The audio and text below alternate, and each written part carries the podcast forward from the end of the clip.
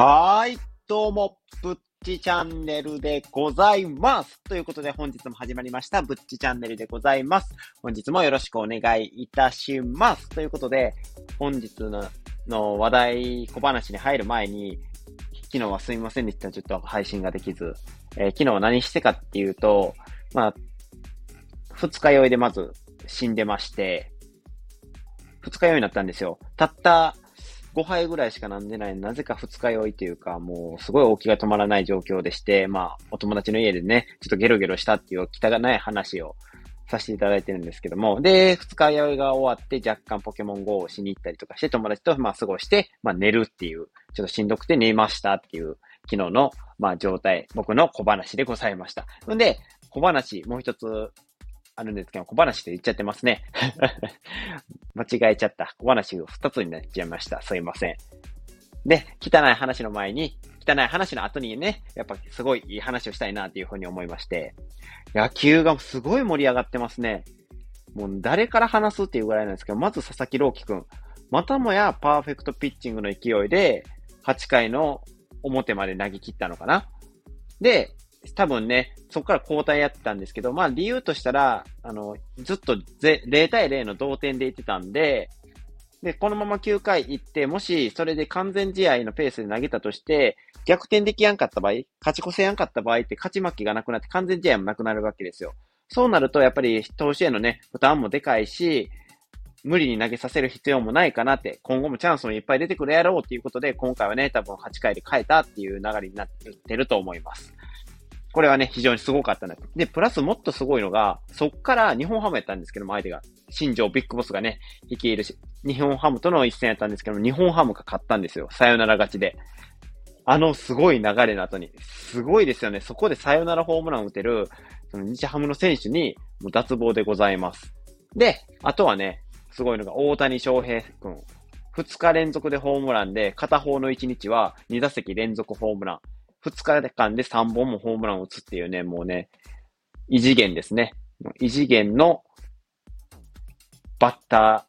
ー、バッターになりつつあるなっていうふうに思うのと、鈴木誠也選手がね、もう4割ぐらい今、打率残しとって、もう今、現時点でのね、全然数試合しか進んでないと思うんですけども、現時点での首位打者ぐらいの勢いで今走ってはるので、もうすごいですよね。どんだけ調子ええねんっていうぐらいうちに打ちまくってます。もう日本人選手が輝きに輝いている、今日この頃の野球のところやなって、プロ野球やなっていうふうに思います。これからもね、日本人選手のね、動向にちょっと注意していってね、皆さんもね、応援していただけたらなって思います。誰やねん、お前っていうね。なんで一緒にお前が応援を流しとんねんって話なんですけども、これは自分で言うてても思ったんで、あの気にしてないでいただきたいなと思います。ということで、本日の本題に入るんですけども、本日の本題はね、もう見たい、題名見たらわかると思うんですけども、ギャンブル脳の一つ、サンクコスト効果についてって、ギャンブル、僕ね、あのいわゆるギャンブル脳なんですよ。もうここまでお金入れてるし、やめれないっていうところで、結構ね、その気持ちが分かっちゃう。もうパチンコ大好きなので、非常にこれはね、分かりみが深いなって思いながら行動経済学、この、今回もね、行動経済学の本を読ませていただいてるんですけども、これ分かりみが深いなって思いながらね、読ませていただいたんで、それをね、一緒に共有できたらなっていうふうに思います。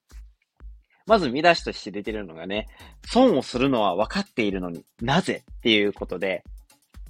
例えばこ、えー、これをね、ちょっと説明してくれてるんですけども、すでに投入して回収できない費用をサンクコスト費用と言いますと。で、えっ、ー、と、あ、サンクコスト費用じゃないわ。サンクコストと言います。で、えー、投資したお金や、えー、労力、時間をもったいないと考え、損をすることが分かっていてもやめられないことをサンクコスト効果と言います。この時点で僕は、あ、ギャンブルのことやなっていうふうに思ったんですよ。不思議なことに、あ、これってって思ったら、その横のページにはギャンブルのことについて書いてたので、あ、なるほどなと、サンクコスト効果っていうのはそういうギャンブル系にも繋がってくる効果なんやなっていうのを思って、納得の、まあ、1ページになったっていうことで、例えばこれがどういうことやって言うと思うんですけども、えっ、ー、と、ある会社で、そのハイスペックな PC を、パソコンね、作るために、まあ、頑張っていましたと、するじゃないですか。で、頑張っていますって。で、すごいもう、費用もかけて今、開発してて、やっと世に出せるっていう段階まで見えてきたところで、他の会社が、それと同じスペックでより安いやつをポンって出してきたから、ああ、もう、ダメやってなるじゃないですか。より安いし、向こうの方が。しかも、早く出したから、向こうの方がスペックはいいのは、スペックが同じぐらい。なら向こうを買うよねって。だから、これ以上開発して、売りに出しても、多分、利益は回収できはんし、早めに撤退しなあかんっていうのは分かってるけど、もう今まで書ききたこの開発機とか、その時間を考えると、もうこのまま行くしかないっていうようになるようなことを、そのサンクコスト効果って読みます。えー、っと、だから、トータルで見たら、そのずっと撤退していく方が絶対に敵対してる、その、早く作った、えー、低価格の同スペックのパソコンには勝てやんけど、やっぱりそういう労力考えて出してしまうって。結局、損をしてしまう、トータルで見たら。そういうのを、まあ、サンクコスト効果っていうみたいですね。だからこそ、これ、えー、ギャンブルのとか投資のね、世界でも同じことが言えます。えー、投資についても同じことが見えると。えー、現時点から見て株価が上がるのかどうかを考えるのが合理的なのに、自分が投資した金額に固着して別の株に買い替えることができないと。えー、ギャンブルの世界も同じで、自分がこれまでに費やした金額は当たる確率に影響しないのにやめづらくなってしまうのです。そうなんですよ。これがあるんですよ。ギャンブル脳の一つで、この、こんだけ当たる確率って大体決まってるわけですよ。で、今が一番当たりにくいのが319分の1っていう感じなんですけども、だから319回球が回ったら1回当たるかどうかっていう感じで、当たる確率は変わらないですよ。1回入れるたびに、その319分の1の抽選をしてるわけですよ。わかりやすく言うたら。だから、そのずっとお金を入れて、その抽選してるからって、当たる確率が変わるわけではないんですよ。次の弾が当たる確率の319、319分の1やし、その2つ目が当たる確率も319分の1。だけど、投入していった金額がどんどんどんどん多くなりつれて、あ、こんだけお金投入してるんやから、もうそろそろ当たるはずやって。確率論を無視して考えるわけですよ。で、そのまま、そのまま、ああ、このまま、ああ、もうちょっと、もうちょっとってなっていくうちに、すごい、あの、後悔するような金額をギャンブルに投入してしまうっていうのがありまして、これもサンクコストの、サンクコスト効果の一つだっていうふうにおっしゃるわけですね。あ、なるほどなと、わかりましたと。そういうのがあったっていうのが、僕はね、びっくりしているところでございます。この効果は別に特に何もないのかなっていうふうに思ってたんですよ。サンクコスト効果っていうのは知る前はね。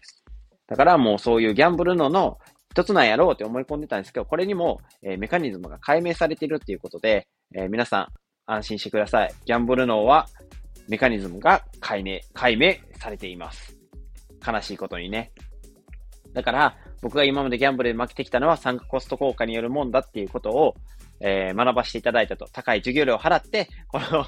サンクコスト効果を学ばせていただきました。えー、もしね、次ね、ギャンブル行くときは、この高等経済学の本を持って、今あなたがやっているのはサンクコスト効果によるもんだよっていうのを頭の方に、えー、置きながら、まあ、ギャンブルをすると、少しは負け額もマシになるかなと思って、この次はこの本を持っていってね、ギャンブルしようかなと思います。絶対にこの本は持っていかないと思うんですけどもね。ということで、このサンクコスト効果について語らせていただいたんですけども、皆さんってそういう経験ってないですか？例えば、馴染みのあるところ、ギャンブルをしないって人であれば、